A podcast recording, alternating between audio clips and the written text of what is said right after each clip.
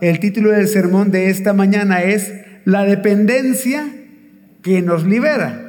La dependencia que nos libera. Y para esto quiero que me acompañen por favor a Éxodo capítulo 14. Ustedes pueden buscar en su Biblia Éxodo capítulo 14. Vamos a leer juntos todo el capítulo, los versículos 1 al 31. Éxodo 14, 1 al 31. Dice la palabra del Señor. El Señor habló a Moisés y le dijo, di a los israelitas que den la vuelta y acampen delante de Pía y Rot entre Migdol y el mar. Ustedes acamparán frente a Baal Zephón en el lado opuesto junto al mar. Porque Faraón dirá de los israelitas, andan vagando sin rumbo por la tierra, el desierto lo da encerrado. Pero yo endureceré el corazón de Faraón y él los perseguirá y seré glorificado por medio de Faraón y de todo su ejército. Y sabrán los egipcios que yo soy el Señor. Y así lo hicieron. Cuando le anunciaron al rey de Egipto que el pueblo había huido, Faraón y sus siervos cambiaron de actitud hacia el pueblo y dijeron, ¿qué es esto que hemos hecho? Que hemos permitido que Israel se fuera y dejaran de servirnos. Faraón preparó su carro y tomó consigo a su gente. Tomó 600 carros escogidos de todos los demás carros de Egipto con oficiales sobre todos ellos. El Señor endureció el corazón de Faraón, rey de Egipto, y éste persiguió a los israelitas. Pero estos habían salido con mano fuerte. Los egipcios los persiguieron con todos los caballos y carros de Faraón, su caballería y su ejército, y los alcanzaron acampados junto al mar, junto a Pía y Rod frente a Baal Zephón. Al acercarse Faraón, los israelitas alzaron los ojos y vieron que los egipcios marchaban tras ellos. Entonces los israelitas tuvieron mucho miedo y clamaron al Señor. Y dijeron a Moisés, ¿acaso no había sepulcros en Egipto para que nos sacaras a morir en el desierto? ¿Por qué nos has tratado de esta manera sacándonos de Egipto? ¿No es esto lo que te dijimos en Egipto? Déjanos para que sirvamos los egipcios. Porque mejor nos hubiera sido servir a los egipcios que morir en el desierto. Pero Moisés dijo al pueblo, no teman, estén firmes y vean la salvación que el Señor hará hoy por ustedes porque los egipcios a quienes han visto hoy no los volverán a ver, jamás. El Señor peleará por ustedes mientras ustedes se quedan callados. Entonces dijo el Señor a Moisés, ¿por qué clamas a mí? Dile a los israelitas que se pongan en marcha. Y tú, levanta tu bar y extiende tu mano sobre el mar y divídelo. Y los israelitas pasarán por en medio del mar sobre tierra seca. Pero yo endureceré el corazón de los egipcios para que entren a perseguirlos. Me glorificaré en Faraón y en todo su ejército, en sus carros y en su caballería. Entonces sabrán los egipcios que yo soy el Señor, cuando sea glorificado en Faraón en sus carros y en su caballería. El ángel de Dios que había ido delante del campamento de Israel se apartó e iba detrás de ellos. La columna de nube que había ido delante de ellos se apartó y se les puso detrás. Y vino a colocarse entre el campamento de Egipto y el campamento de Israel. La nube estaba junto a las tinieblas, sin embargo, de noche alumbraba a Israel, y en toda la noche no se acercaron los unos a los otros. Moisés extendió su mano sobre el mar, y el Señor, por medio de un fuerte viento del este que sopló toda la noche, hizo que el mar se retirara y cambió el mar en tierra seca. Así quedaron divididas las aguas. Los israelitas entraron por en medio del mar en seco y las aguas le eran como un muro a su derecha y a su izquierda. Entonces los egipcios reanudaron la persecución y entraron tras ellos en medio del mar. Todos los caballos de Faraón, sus carros y sus jinetes. A la vigilia de la mañana, el Señor miró el ejército de los egipcios desde la columna de fuego y de nube y sembró la confusión en el ejército de los egipcios. Y entorpeció las ruedas de sus carros e hizo que avanzaron con dificultad. Entonces los egipcios dijeron, huyamos ante Israel porque el Señor pelea por ellos contra los egipcios. Entonces el Señor dijo a Moisés, extiende tu mano sobre el mar para que las aguas vuelvan sobre los egipcios, sobre sus carros y su caballería. Y Moisés extendió su mano sobre el mar, y al amanecer el mar regresó a su estado normal, y los egipcios al huir se encontraban con él. Así derribó el Señor los egipcios, a los egipcios en medio del mar. Las aguas volvieron y cubrieron los carros y la caballería, a todo el ejército de Faraón que había entrado tras ellos en el mar. No quedó ninguno de ellos. Pero los israelitas pasaron en seco por en medio del mar y las aguas les eran como un muro a su derecha y a su izquierda. Aquel día el Señor salvó a Israel de la mano de, egipcios, de, mano de los egipcios. Israel vio a los egipcios muertos a la orilla del mar. Cuando Israel vio el gran poder que el Señor había usado contra los egipcios, el pueblo temió, el, pueblo temió al Señor y creyeron en el Señor y en Moisés, su siervo. Una de las cosas que más se buscan en nuestra cultura actual es la libertad. Las personas quieren ser libres y para alcanzar esa libertad ellos buscan ser independientes. Hijos independientes de sus padres porque quieren librarse de ellos, esposas independientes de sus esposos porque quieren ser libres de ellos, empleados independientes de sus jefes porque quieren librarse de ellos, y así podríamos poner más y más ejemplos. Independencia y libertad, libertad e independencia. Pero el mayor problema que la cultura actual tiene es que muchos quieren ser independientes de Dios. Buscan la independencia de Dios porque quieren ser libres de Dios. La gran paradoja es que entre más independiente seas de Dios, más esclavo serás del mundo. Porque solo puedes ser libre si dependes de Dios. En Éxodo capítulo 14 leímos que Dios estaba a punto de efectuar una gran liberación. El pueblo de Israel ya había visto cosas maravillosas que Dios había hecho hasta llegar a este punto. Diez grandes señales, diez grandes plagas que mostraban que Dios es todopoderoso. Ellos ya habían visto la columna de fuego y la columna de nube. Y entonces llegamos a un momento donde al fin el pueblo iba a ser libre de Egipto.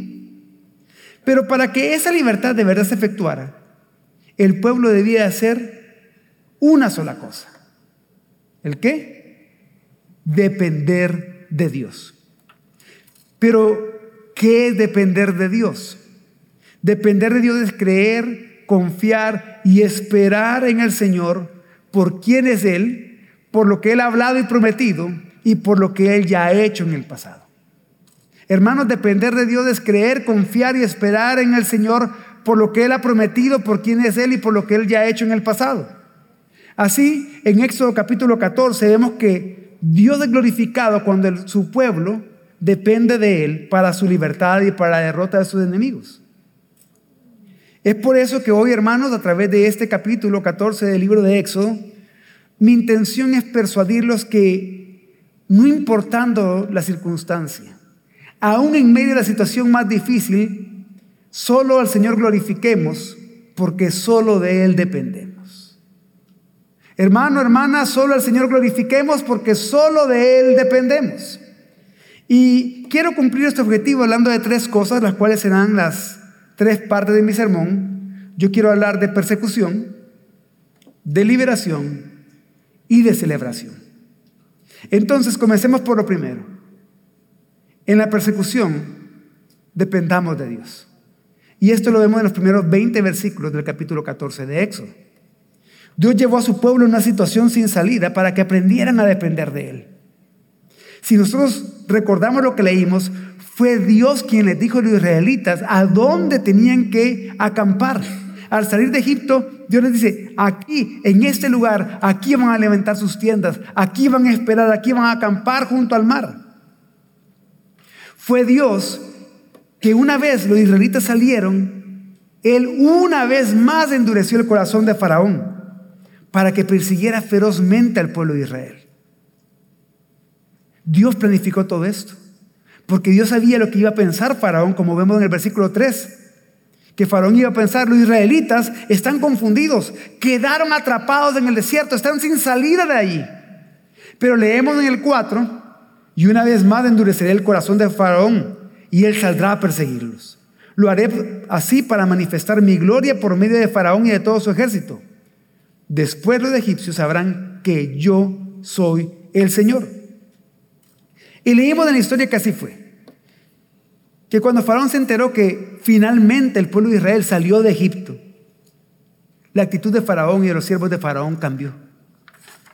Los egipcios los persiguieron con toda la fuerza del ejército de Faraón. Imagínense en ese momento, la que posiblemente era la más grande potencia militar y económica de la época. Sacó todos sus ejércitos, todos sus caballos, los 600 mejores carros de guerra, sus conductores, sus tropas, y comenzaron a marchar y a perseguir a Israel hasta que lo alcanzaron. Lo alcanzaron mientras los israelitas acampaban junto al mar. Imagínense esa situación. Los israelitas estaban rodeados por los egipcios. No había salida ahí. De un lado tenían el mar, al otro lado estaban los egipcios. Y esto me lleva a preguntarte a ti hoy. ¿Qué haces tú al encontrarte ante una situación sin salida? ¿Qué haces tú cuando estás en un gran problema, en una circunstancia verdaderamente adversa. ¿Qué haces tú cuando estás en la cama del hospital? ¿Qué haces tú cuando alguien muy querido está en la cama de un hospital, tras días, semanas sin mejorar? ¿Qué haces tú cuando te llega la notificación de embargo y te dicen que te van a quitar todo lo que tienes? ¿Qué haces tú en las crisis familiares? En medio de una separación dolorosa. ¿Qué haces tú cuando pierdes tu empleo? ¿Qué haces tú ante la muerte de un ser querido? ¿Qué haces ante una situación como esta en la que aparentemente no hay salida? ¿De quién dependes tú en ese momento? Usualmente la persona o respuesta que se viene a la cabeza es de a donde está tu dependencia. Pero sigamos y veamos de quién dependía el pueblo de Dios. ¿Qué hizo Israel ante esta situación sin salida? Bueno, por un lado ellos clamaron al Señor. No se nos dice mucho del contenido de este clamor, solo nos dice que al levantar la vista y ver todo el ejército egipcio marchando detrás de ellos, dice que tuvieron temor, que tuvieron mucho miedo y dice que clamaron al Señor. Nada más tres palabras, clamaron al Señor. Eso hicieron. Por otro lado, también se nos dice que se quejaron contra Moisés. Y de la queja sí tenemos lo que ellos dijeron. ¿Acaso no había sepulcros en Egipto para que nos sacaras a morir en el desierto? ¿Por qué nos has tratado de esta manera sacándonos de Egipto? ¿No es esto lo que te dijimos en Egipto? Déjanos para que sirvamos a los egipcios. Porque mejor hubiera sido servir a los egipcios que morir en el desierto. Es bien interesante que el autor solo usó tres palabras para hablar del clamor al Señor. Y casi 60 palabras para hablar de cómo se estaban quejando los israelitas por su situación. ¿Pueden ver la diferencia? Tres palabras contra 60 palabras de quejas. Por eso quiero preguntarte, otra vez, ¿qué haces tú ante situaciones como estas? ¿Es mayor tu queja que tu oración al Señor?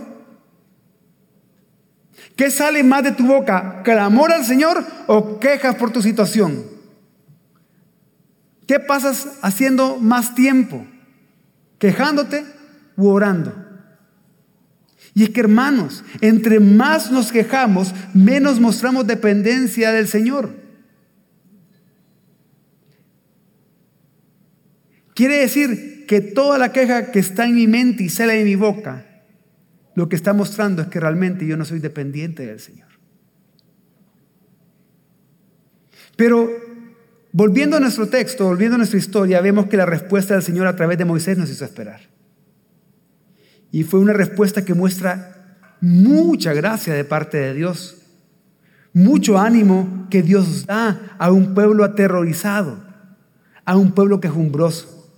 Leemos en los versículos 13 y 14, pero Moisés dijo al pueblo, no teman, estén firmes y vean la salvación que el Señor hará hoy por ustedes. Porque los egipcios a quienes han visto hoy no lo volverán a ver jamás. El Señor peleará por ustedes mientras ustedes se quedan callados. Dios les está diciendo a ellos que Él haría una gran salvación por el pueblo. Así que no debían de temer.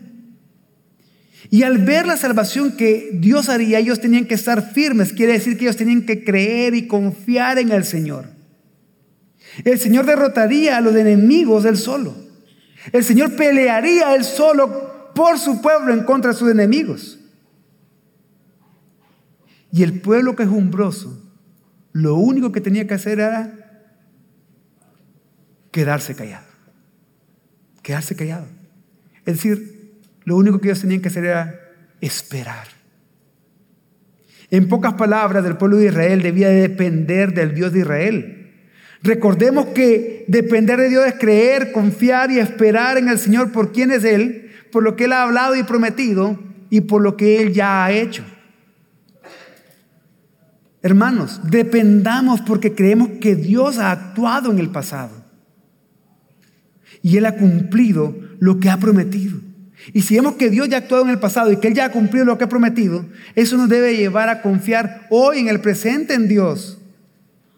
Y esa confianza que tenemos hoy en el presente en Dios nos debe llevar a esperar en Dios para el futuro. Saber que lo que Él ha dicho lo seguirá cumpliendo. Pero luego de esto, el Señor vuelve a hablar a Moisés lo que antes ya le había dicho. Dice los versículos 15 al 18. ¿Por qué claman a mí? Dile a los israelitas que se pongan en marcha. Y tú levanta tu vara, extiende tu mano sobre el mar y divídelo. Y los israelitas pasarán por en medio del mar sobre tierra seca.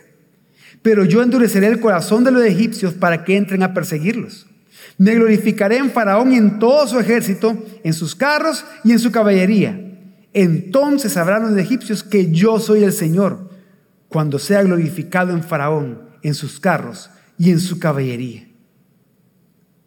Hermanos, Dios es glorificado cuando, cuando nuestras vidas dependen solamente de Él.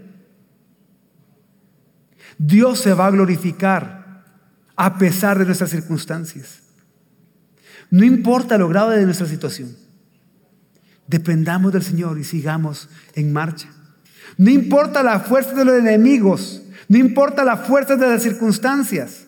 No importa qué grave sea lo que estemos pasando, dependamos del Señor y sigamos en marcha porque Él se glorificará. El problema, hermano, es que, aunque muchos de nosotros sabemos esto, aunque le hemos escuchado muchas veces, el gran problema que usted tiene, que yo tengo, es que es bien difícil vivir esto. Es bien difícil depender del Señor. Es difícil ponerlo en práctica, yo sé. Aunque Dios ya ha anunciado lo que sucederá, nuestra primera reacción, nuestro primer instinto, no es creer, confiar y esperar. Es llenarnos de miedo y quejarnos. Aunque algunos podemos llegar a dominar un poco más lo que hablamos, pero en nuestra mente estamos mal. Estamos pensando en muchos escenarios distintos. Y aunque Dios ya ha actuado en el pasado y ha hecho incluso mayores cosas por nosotros en el pasado, no confiamos ni esperamos en Él para el futuro. Por eso les vuelvo a preguntar, en la tribulación, ¿de quién dependes?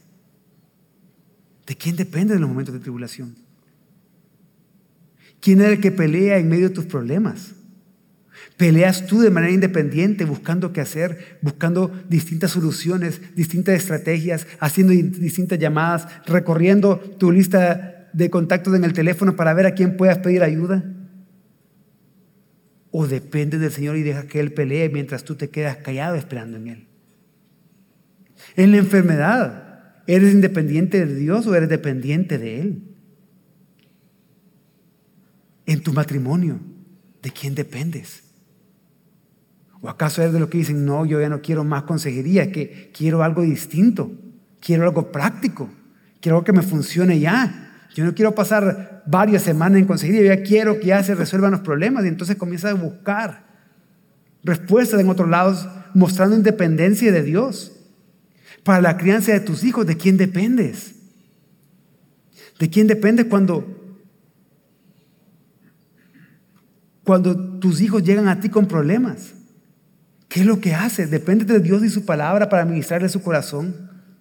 Depende de lo que Dios haya dicho en su palabra para saber cómo disciplinarlos. O comienza a buscar fuera de su palabra. Cosas que incluso pueden estar en contra de su palabra para decir, no, con esto me va a ir bien con mis hijos. Ante las crisis financieras, ¿qué haces? ¿Peleas tú o dejas que el Señor pelee por él? ¿O eres de los que está con la calculadora haciendo cuentas, haciendo cuentas, haciendo cuentas? Ves las cuentas, te afliges, te quejas, vuelves a hacer las cuentas como que si las cuentas van a cambiar. Mucha mente matemática puedes tener, pero quieres seguir haciendo la misma operación y que tenga un resultado distinto. No, no va a cambiar. ¿De quién va a depender? Entonces dice, ¿qué voy a hacer? Voy a llamar al banco, voy a llamar a mi amigo. ¿Qué voy a hacer? ¿De quién dependes? En los problemas con hermanos de la iglesia, depende de lo que Dios ha dicho en su palabra de cómo se tienen que hacer las cosas. O eres independiente de Él y hace lo que tú quieras. Y está entonces con esos pensamientos y con esas quejas De no mover de la iglesia, me voy a salir del ministerio. En tu vida de piedad, ¿de quién dependes? Depende de tu legalismo, de tus propias obras, de tu currículum ministerial y de servicio. ¿O dependes de Dios? Para dejar de pecar, ¿de quién dependes? ¿De tu pobre y débil fuerza de voluntad o dependes del Señor? ¿De quién dependes? Y vemos que después de estas palabras, después de que Dios le dijo a Moisés qué iba a hacer, el Señor da un breve descanso a su pueblo cuando el ángel del Señor que iba al frente del pueblo de Israel se trasladó hacia atrás del campamento. La columna de nube también se cambió de lugar y pasó atrás detrás de ellos para hacer una separación nuevamente, separar al pueblo de Dios de los egipcios. Y al atardecer, Dios muestra su gracia también al darles luz, al iluminarlos durante toda la noche, para que los egipcios y los israelitas no se acercaran durante todo ese tiempo. Y después de eso, después de esto vendría lo que Dios anunció. Porque así como ellos en la persecución tenían que depender del Señor, ahora vemos que en la liberación también hay que depender del Señor. Y esto lo vemos en los versículos 21 al 31. Así como Dios había mostrado ya su poder sobre los egipcios, contra ellos y sus dioses por medio de las diez plagas, ahora mostraría su poder en liberar a su pueblo de una manera extraordinaria. Moisés extendió su brazo sobre el mar y el Señor provocó un fuerte viento que venía del este que sopló toda la noche y comenzó a abrir el mar. Hizo que el mar retrocediera, las aguas retrocedieron a cada lado y dejaron un camino de tierra seca, de tierra firme en medio. Entonces los israelitas comenzaron a caminar en medio del mar en suelo firme. Las aguas eran como muros a sus lados. Y después de eso, mientras los israelitas estaban cruzando el mar en tierra seca, Dios vuelve a endurecer el corazón de los egipcios. Y hace que, imagínense esto, ellos ya habían visto los egipcios, ya habían sufrido distintas cosas. Diez plagas habían sufrido. Habían experimentado el poder de Dios contra ellos. Ellos estaban acabados como nación. Y ven una gran señal que una columna de fuego los está guiando al pueblo de Israel mientras están huyendo en medio del mar. Y en vez de decir, no, no vamos a seguir con esto, hay que se vayan. Dios endurece su corazón y hace, no, los vamos a perseguir. Y desde las 2 de la mañana hasta las 6 de la mañana comienzan a perseguirlos. Y fueron tras ellos en medio del mar. Pero Dios quería que eso sucediera. Esa era la voluntad de Dios. Porque ahí en medio del mar Dios hizo tres cosas en contra de los egipcios. Los confundió. Sembró confusión en medio de su ejército. Pero también entorpeció las ruedas de sus carros para que se atascaran y no pudieran avanzar más. De nada servía toda esa potencia militar porque estaban peleando en contra de Dios. Y precisamente los mismos egipcios reconocieron eso. Los enemigos del pueblo de Dios dijeron, huyamos ante Israel porque el Señor pelea por ellos contra los egipcios. Ellos mismos reconocieron esto y es lo mismo que leímos en el versículo 14, que Moisés ya le había dicho al pueblo, les dijo, el Señor peleará por ustedes mientras ustedes se quedan callados. Ahí se estaba cumpliendo eso. El Señor estaba peleando por ellos. Ellos solo seguían caminando por el mar, en tierra firme. Y en ese momento los egipcios se dieron cuenta que no pueden hacer nada. Que sus exquisitos carros y su gran ejército es incapaz de derrotar a los israelitas. Es incapaz de derrotar a los esclavos que salieron huyendo de Egipto. Pero no era porque los israelitas fueran feroces guerreros. No porque tuvieran una gran valentía o que tuvieran conocimiento de muchas estrategias militares. Tampoco era porque un ejército aliado se unió a ellos a ayudarles. No. era porque el Señor peleaba por ellos. Y ellos lo que hicieron en dependencia de Dios fue reconocer eso, que el Señor pelea por su pueblo en contra de sus enemigos. Y en ese momento, cuando el pueblo ya había terminado de cruzar el mar en tierra seca,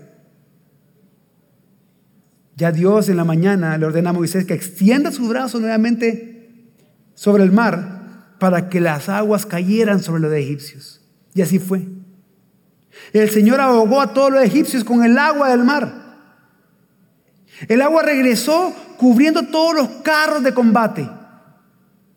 Cubrió a todos los jinetes del faraón. Cubrió a todos los ejércitos que habían entrado al mar para perseguirlos. Ninguno de ellos quedó vivo. Y por eso el capítulo 14 termina diciendo, aquel día, el Señor salvó a Israel de mano de los egipcios. Israel vio a los egipcios muertos a la orilla del mar.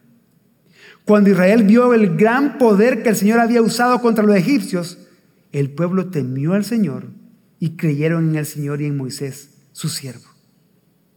Hermanos, qué gran liberación hizo Dios por medio de Moisés. Dios se glorificó peleando por su pueblo. Dios se glorificó venciendo por su pueblo, mientras su pueblo se quedaba callado en dependencia de él.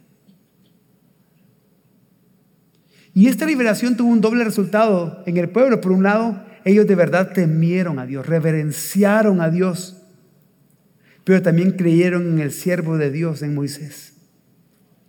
Y es que esto es una gran lección porque solamente el temor a Dios nos va a llevar a creer en aquel que Dios eligió para liberarnos. Y este acontecimiento que acabamos de recordar hoy, que está en el capítulo 14 de Éxodo, esta salida en medio del Mar Rojo sería recordado por generaciones. Sería el tema de canciones, de pinturas, de obras de arte, obras de teatro, películas, libros. Se iba a recordar este éxodo por generaciones. Fue una liberación asombrosa. Pero así de asombrosa como fue esta gran liberación, hermanos, solo era una sombra de algo más grande que Dios iba a hacer. Solo era un prototipo, solo era una, como, como una especie de maqueta de algo que Dios iba a hacer, de algo que Dios ya estaba haciendo por su pueblo. Una sombra una liberación mayor, mediada por un mayor libertador, cuyos efectos serían eternos.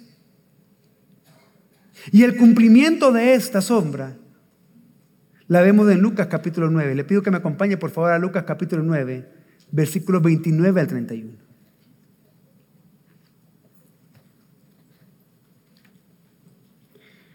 Dice Lucas 9, 29 al 31. Voy a esperar que lo puedan tener lo que lo están buscando.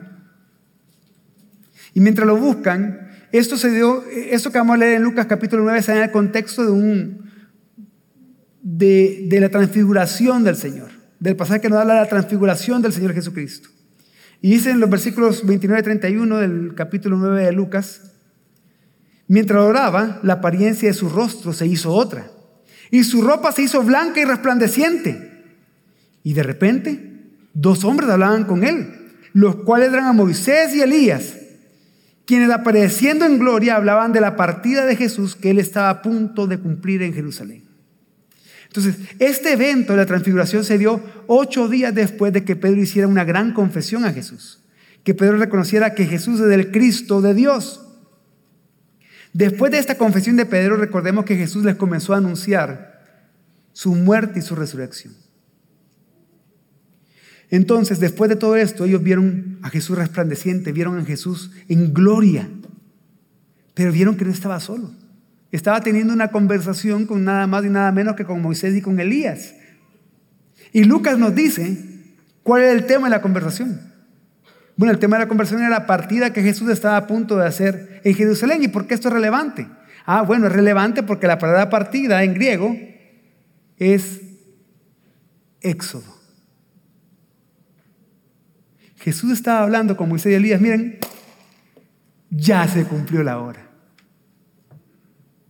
Ya estoy a punto de hacer el éxodo, el más grande y definitivo éxodo por mi pueblo. Ha llegado la hora del cumplimiento de todo esto. Y es por eso, hermanos, que la muerte y la resurrección de Jesús constituyó el más grande y definitivo éxodo, hecho por el más grande y mejor libertador, por Jesucristo, por Dios encarnado, por el cual Él liberaría a su pueblo de sus pecados para darle salvación y redención eterna. En el primer éxodo se venció a Faraón y a su ejército. En el éxodo, definitivo, Jesús venció al pecado, a Satanás y a la muerte. En el primer éxodo, el pueblo fue libre de Egipto, pero su corazón no cambió. Es más, a la mitad del capítulo 15 y el capítulo 16 y el capítulo 17 encontramos queja tras queja, queja tras queja del pueblo de Israel. Salieron de Egipto, pero Egipto no salió de sus corazones. Pero en el éxodo definitivo, Dios sí transforma nuestros corazones en Cristo Jesús por medio del Espíritu Santo para que podamos ser sus hijos. Después del primer éxodo, en la historia vemos que otros enemigos esclavizaron a Israel. En el éxodo definitivo, Jesús nos hace libres para siempre. Hermanos, la liberación más grande jamás hecha es la que Jesús ha hecho a favor nuestro. El triunfo más grande que tenemos es la salvación que Jesús nos ha dado. Y todos los que estamos acá, que somos cristianos, Hemos sido completamente dependientes de Jesús para nuestra salvación. Porque sabemos que no hay manera, que era completamente imposible que nos pudiéramos salvar a nosotros mismos. Todo cristiano cree eso, sabe eso. Pero entonces, si hemos dependido de Jesús para salvación, ¿por qué no voy a depender de Él para las demás cosas de mi vida? Si he dependido de Jesús para que algo imposible pasar en mi vida, que yo siendo un enemigo de Dios y estando muerto espiritualmente, fuera reconciliado con Dios y tener vida en mi espíritu de tal manera que soy hijo de Dios. Si Dios logró eso, ¿por qué no voy a depender de Él en todo lo demás? Por eso, ¿de quién dependes en tu vida diaria, en tu vida práctica, en tu vida cotidiana? ¿De quién dependes? ¿De quién dependes para tu profesión, para tu trabajo, para tu negocio? Nuevamente te pregunto, ¿de quién dependes en tu familia, en tu matrimonio, para la crianza de tus hijos?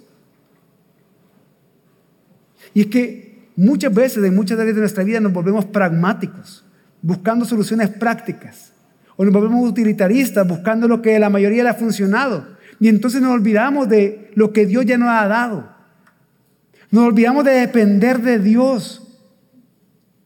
Si lo más grande e imposible para nosotros hemos dependido de Dios y hemos visto cómo Él peleó y venció por nosotros. Mientras nosotros estamos callados y sin hacer nada. Dígame familia, ¿cómo no vamos a depender de Dios en nuestras vidas diarias? En nuestras, para nuestra salud, para, nuestro sustento diario para nuestra familia, para la obra del ministerio. ¿Cómo no voy a depender de Dios para eso?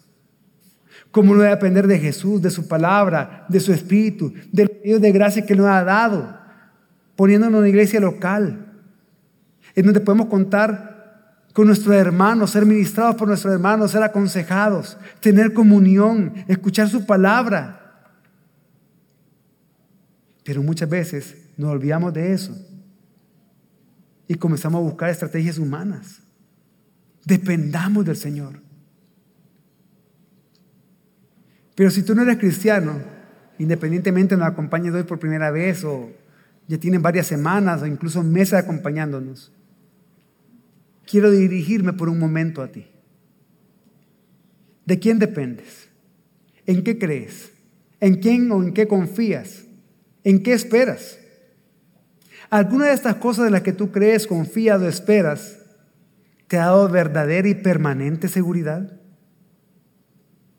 ¿Realmente vale la pena depender de estas cosas? ¿Estás seguro que con estas cosas vas a tener una recompensa eterna? Si no, mira a Faraón, el hombre más poderoso de la tierra, que dependió de su poderoso ejército. Confió en todo su armamento militar y terminó en el fondo del mar. Y aquellos que dependieron del Señor fueron los que cruzaron al otro lado. Pero a diferencia de Faraón, si tú no dependes de Jesús, tú no vas a terminar en el fondo del mar. Tú vas a terminar en el fondo del lago de fuego, en tu condenación eterna. Por eso yo te hago una invitación para que dependas de Dios. Pero no puedes depender de Dios para tu vida si antes no has creído y confiado en Jesucristo para tu salvación. Y vemos que luego del éxodo, cuando estaban al otro lado del mar y vieron que sus enemigos estaban al fondo de las aguas, Moisés celebró. Moisés celebró junto al pueblo y es por eso de que tenemos que aprender, hermanos, que en la celebración debemos depender de lo que Dios ya ha hecho. Y esto lo vemos en los primeros 21 versículos del capítulo 15, en lo que se nos narra cómo Moisés comenzó a cantar. Está escrita ahí la letra de la canción que Moisés junto con el pueblo de Israel comenzó a cantar en celebración. No vamos a leer toda la canción, sino que vamos a leer un resumen de ella, los versículos 1 y 2 y 19 y 21, que resumen muy bien el contenido de esta canción. Dice Éxodo 15, 1 y 2 y 19 y 21. Entonces Moisés y los israelitas cantaron este cántico al Señor y dijeron, canto al Señor porque ha triunfado gloriosamente, al caballo de su jinete ha arrojado al mar. Mi fortaleza y mi canción es del Señor y ha sido para mi salvación. Este es mi Dios y lo glorificaré, el Dios de mi Padre y lo ensalzaré.